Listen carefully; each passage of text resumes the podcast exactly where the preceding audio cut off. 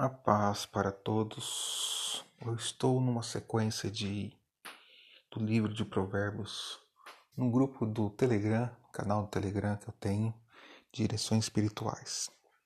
Quem quiser entrar, eu vou colocar o link na descrição aqui embaixo e vocês entram lá no canal do Telegram. Eu faço uma breve uma breve explicação ou eu coloco um versículo no qual o Espírito Santo tem me mostrado sobre aquele capítulo. Eu não leio o capítulo todo, mas depois eu faço uma oração para todos que está ali no grupo. Hoje estarei lendo Provérbios 8, ao qual eu já coloquei lá. Mas aqui eu vou dar uma explicação melhor porque lá eu só coloquei o versículo, fiz uma curta explicação e fiz uma oração. Estamos em Provérbios 8, é, a partir do versículo 10, o 10 e o 11.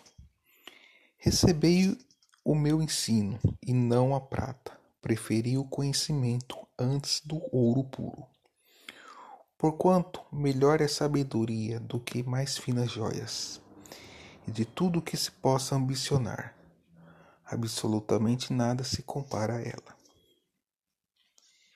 E entre nós, a gente sempre está sabendo, pode ser que não seja amigos nossos próximos, mas a gente sempre tá, sabe de alguém que enriqueceu, soube de algum, teve alguma ideia criativa e dessa ideia ela fez dinheiro e cresceu e ficou rica e de repente acabou-se tudo, o dinheiro de uma vez. Outras ganhou na, em prêmios grandes, é, loteria. A gente vê reportagem de pessoas que ganham na loteria e depois ficou pobre, ainda mais endividado ainda. Por que isso? Porque essas pessoas não teve sabedoria em administrar o dinheiro. E aqui na Bíblia já fala já há muito tempo, muitos anos, muitos séculos atrás, que devemos procurar sabedoria primeiro. Para quê? Para que para o nosso dia a dia, para a gente administrar o nosso dia a dia, nossos problemas e também quando Deus nos honrar, Deus nos prosperar, a gente vai saber como lidar com o dinheiro. Não ficando ostentando, mas sabendo administrar, sabendo como investir, para que o dinheiro não seja o nosso Senhor. E para que esse valor, essa prosperidade, chegue à sua segunda geração, que é seus filhos, e assim vai.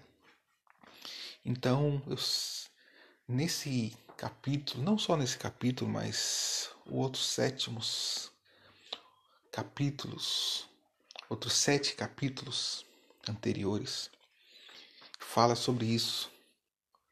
A gente deve, deve procurar sabedoria, o discernimento, para que a gente possa lidar com as situações do dia a dia.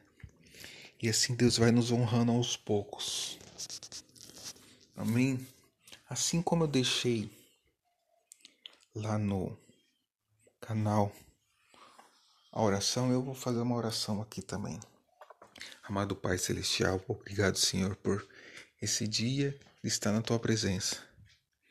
Que Deus possa estar dando sabedoria, discernimento, para que a gente possa estar lidando com as situações adversas do nosso dia a dia.